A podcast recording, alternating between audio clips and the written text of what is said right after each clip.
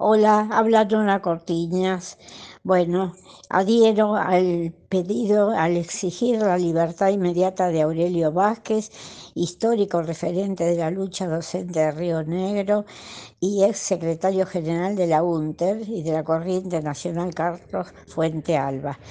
Fue detenido él y otros compañeros cuando se encontraba solidarizándose con la gente que este, necesita vivienda, necesita tierra y que este, en, esta actitud del gobierno de reprimir la ocupación. No es ninguna usurpación, ocupación de las tierras que son nuestras y que tienen que ser cedidas a la gente que no tiene techo ni tierra. Basta de proteger a los ricos católicos todos los días con estos desalojos es proteger a los ricos, nada más.